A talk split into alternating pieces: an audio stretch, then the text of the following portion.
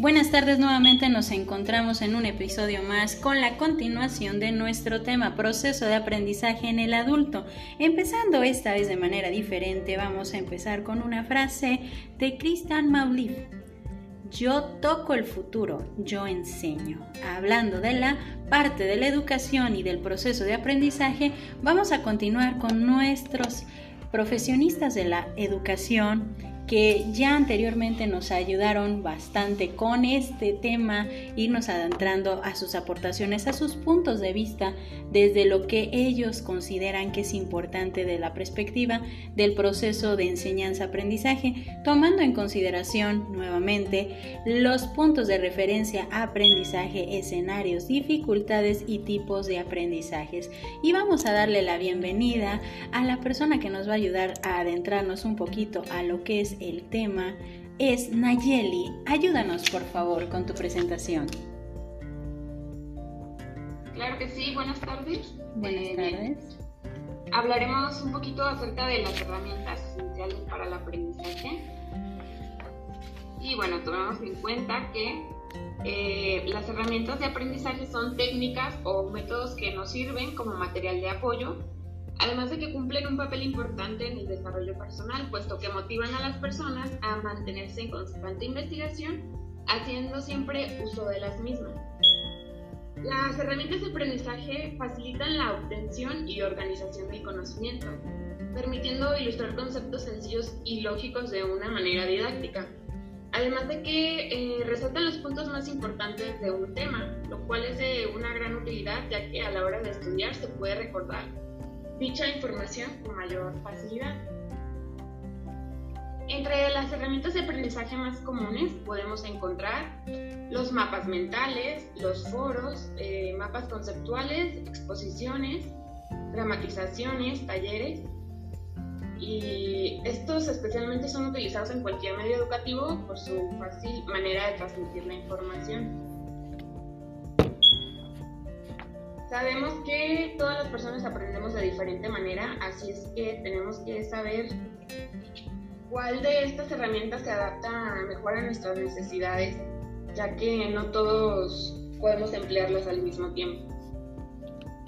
Y bueno, esta sería mi aportación. Muchas gracias. Muchísimas gracias, Nayeli. Vamos a ir ahí agregando una parte muy importante sobre lo que nos hablaba Nayeli. La naturaleza compleja y acelerada en el proceso de la enseñanza. Si la enseñanza, si bien vemos que es un proceso multidimensional, hay que tener en cuenta que esta parte involucra muchas y diferentes áreas, diferentes áreas que nos van a llevar al proceso del aprendizaje. Pero ¿qué implican estas áreas? Hay que tener en cuenta que las áreas de aprendizaje, igual como nos mencionaba Nayeli, en las herramientas que tenemos para el aprendizaje, una de esas áreas es la parte de la motivación. La motivación y el conocimiento de nuestros alumnos, entendiendo la parte de la comprensión de sus habilidades, de sus destrezas, y hablando del adulto, pues obviamente entendiendo la parte de su experiencia, los tipos de escenarios a los que se ha estado enfrentando y que de alguna manera nos van a ir adentrando a la parte de lo que es la enseñanza, qué tanto también nosotros podemos aprender de nuestros alumnos y qué tanto nosotros podemos ir adaptando nuestra planeación, nuestra forma en cómo vamos a ir utilizando esas herramientas para el aprendizaje. Muchísimas gracias a Nayeli. Continuamos con la aportación de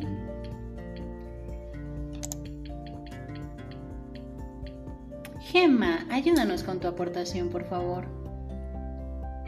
Claro, buenas tardes. Buenas tardes. Yo les voy a platicar lo que es el modelo, modelo didáctico informativo. Bueno, ¿qué es? Este es de carácter unidireccional y solamente hay un emisor.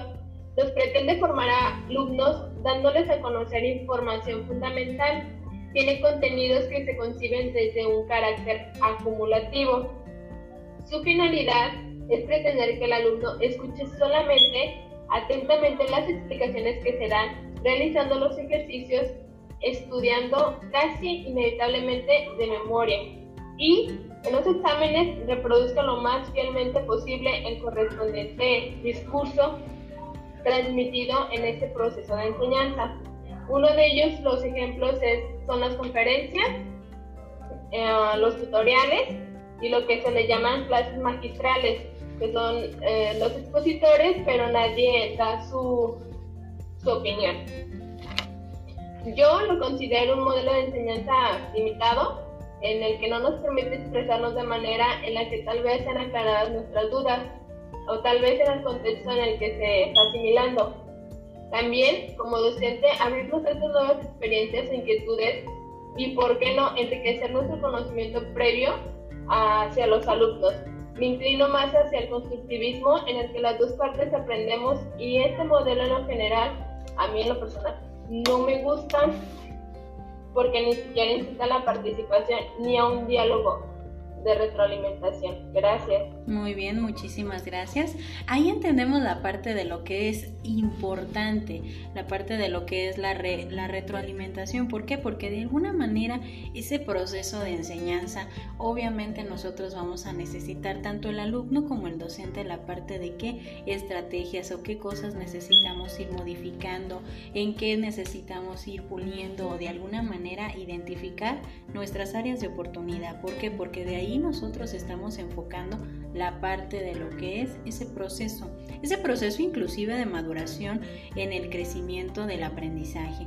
Y si bien dice, la enseñanza implica ayudar al alumno a aprender, a confiar en sí mismos, a ser capaces de monitorear su propio trabajo, implica ayudarlos a aprender a trabajar de forma cooperativa, productiva con los demás, pero sobre todo entender que el proceso de enseñanza-aprendizaje implica un crecimiento entre el alumno y el maestro. Muchísimas gracias a Gema por su participación. Continuamos con la aportación de Luz Elena, por favor. Sí, buenas tardes. Yo les voy a hablar de las funciones del docente. Son todas aquellas de carácter profesional que implican la realización directa de los procesos sistemáticos de enseñanza-aprendizaje, lo cual incluye el diagnóstico, la planificación, la, ejecución y la evaluación de los mismos procesos y sus resultados y de otras actividades educativas dentro del marco del proyecto educativo institucional de los establecimientos educativos. Y las funciones del docente son planificar el proceso de enseñanza-aprendizaje, realizar la recuperación o activación de conocimientos previos, entregar resultados de, de evaluación según lo establecido, elaborar materiales didácticos, diseñar proyectos de investigación, diseñar proyectos de desarrollo y, y diseñar y aplicar instrumentos de, de investigación. Muy bien. Muchísimas gracias a Luz Elena. Si bien vemos que la parte de la actividad docente pues implica bastante esfuerzo, bastante función, obviamente a veces podemos escuchar inclusive que el maestro ha de ser muy sencillo dar clases, pero tenemos un sinfín de cosas, de situaciones, de retos que tenemos que estar implementando en la parte de nuestra actividad docente. Y bien, como decía Luz Elena, esta parte de estos puntos que nos ayudan también vamos a ir agregando un reto que se presenta comúnmente en las escuelas o al momento de llevar ese proceso de enseñanza-aprendizaje con nuestros alumnos es la necesidad de ayudar al alumno a desarrollar un buen autocontrol y un mismo y al mismo tiempo mantener el orden y la actividad del resto de lo que va aprendiendo. Si bien nosotros vemos que la parte de la educación conlleva un sinfín de escenarios, pero ahora vamos con la siguiente aportación que nos ayudará bastante a entender esta parte del proceso. Y vamos con Andrea Sara.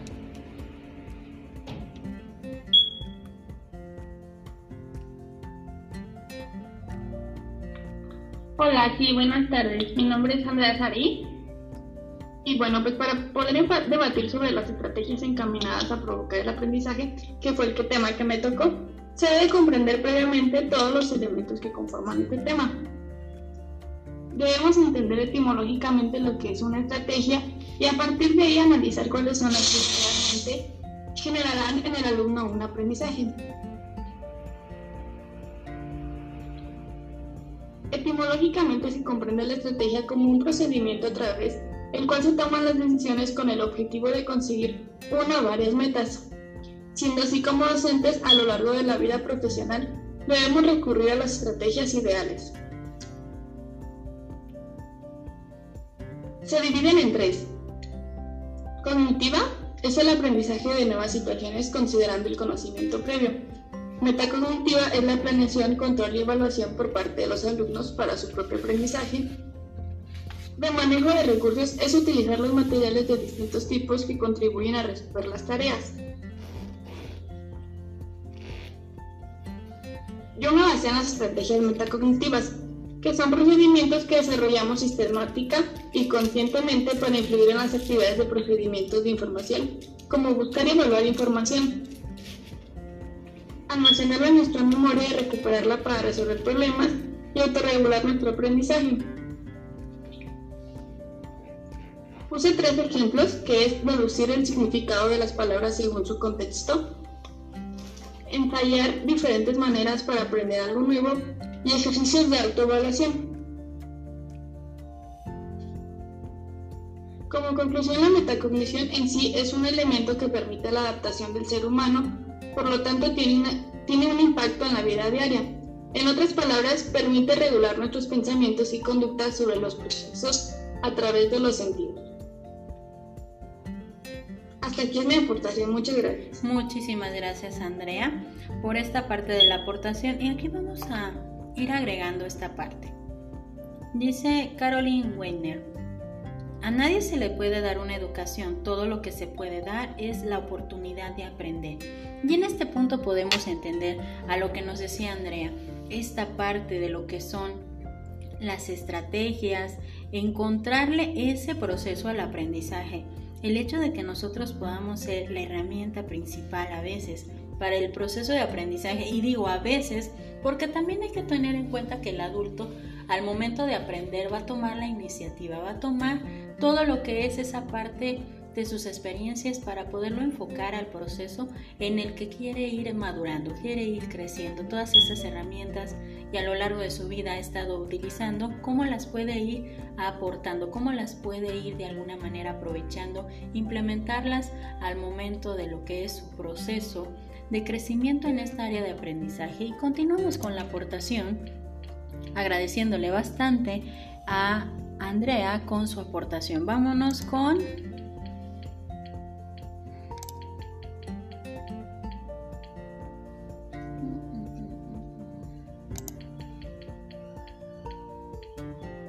Rosa Isela, por favor.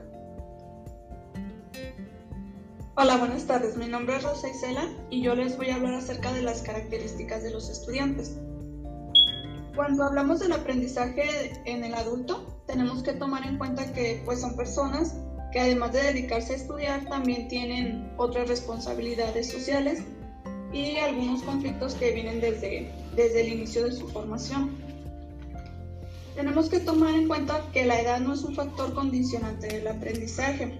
Todas las personas tenemos la capacidad de aprender en cualquier etapa de nuestra vida, pero existen algunas características que se deben de tomar en cuenta en el aprendizaje de los adultos, como que los adultos se motivan en necesidades y en centros de interés.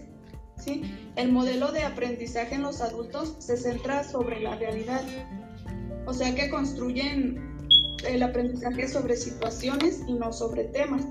La experiencia es el factor más grande para su aprendizaje. Ellos aspiran a autodeterminarse y también hay que tomar en cuenta las diferencias de personalidad, los estilos de aprendizaje y los ritmos de aprendizaje. También existen características cognitivas que debemos de tomar en cuenta, como la velocidad del procesamiento, ya que Después de los 20 años, esta disminuye en tareas como el reconocimiento y la comparación entre patrones perceptivos. Estos podrían ser como la letra, las palabras, los números. También en la memoria operativa, aunque no hay un deterioro muy significativo, puede haber un descenso en la capacidad del almacenamiento. Eh, también a partir de los 30 o 40 años la memoria episódica desciende de manera significativa. Los adultos mayores recuerdan más los episodios que vivieron antes de los 25 o 30 años que los que vivieron de más adultos. También el léxico se deteriora. Tienen menor capacidad para encontrar palabras para denominar algo. Es así como cuando a veces decimos que lo tenían a punta de la lengua y no, no recordamos las palabras. Sí. También tienen tendencia a olvidar o confundir detalles o información cuando se trata de tareas muy, muy complejas o nuevas. Eh, otra característica que debemos de tomar en cuenta son que los adultos pues en ocasiones son más impacientes, lo cual puede ir en contra de, del proceso de aprendizaje eh, porque tienen muy poco tiempo o no quieren esforzarse demasiado. También la, la ansiedad y la ambivalencia, porque los adultos se mezclado con, mmm, ¿cómo les podría decir? Pues como con sus sentimientos o con algunas emociones, eh, ya que es un cambio pues muy importante en, en su vida y en ocasiones pues puede causar miedo o otras emociones. Otra característica es la capacidad que tienen para adaptarse y la curiosidad, ya que pues en la edad adulta eh, es un poco más limitado porque se basan en su propia experiencia, eh, no tienen tanta curiosidad por, por otras cosas. También la necesidad de autonomía y la autodirección es otra característica que tenemos que tomar en cuenta que puede entrar en ocasiones en, en, conflicto con la inseguridad de que a veces no, no sepan las respuestas correctas o también incluso a veces, aunque sean muy autónomos, pueden llegar a sentirse dependientes de, de alguien a que ven como el profesional en la materia, la persona que les está enseñando. Eso sería mi, mi, aportación. Muchísimas gracias a Rosa Isela. Y para ir cerrando esta siguiente parte de este tema del proceso de aprendizaje en el adulto, me voy a despedir con esta pequeña reflexión a través de los ojos de los maestros, el regalo de enseñar. Cada uno de nosotros debe encontrar cuáles son los talentos y usarlos lo mejor posible para ayudar a los demás. Mi regalo es enseñar. Trato de hacer una diferencia en la vida de los niños tanto como sea posible. Una persona muy importante en mi vida, Bean Walton, mi maestra de cuarto grado, era una de las maestras que aparece solo una vez en la vida, que arrebata el corazón y la mente y sigue en uno. Si teníamos que estudiar la batalla de Holberg, nos ponía a crear ejércitos enteros de soldados, cañones, caballos y a crear y a luchar. Para nosotros era como si realmente hubiéramos participado en la batalla. Nuestros días con ella parecían terminar antes de haber iniciado de aprender. Esta experiencia me enseñó el tipo de maestra que quería llegar a ser. Entonces, un regalo para enseñar y cerramos este capítulo o este episodio con esta frase de Antola Friends.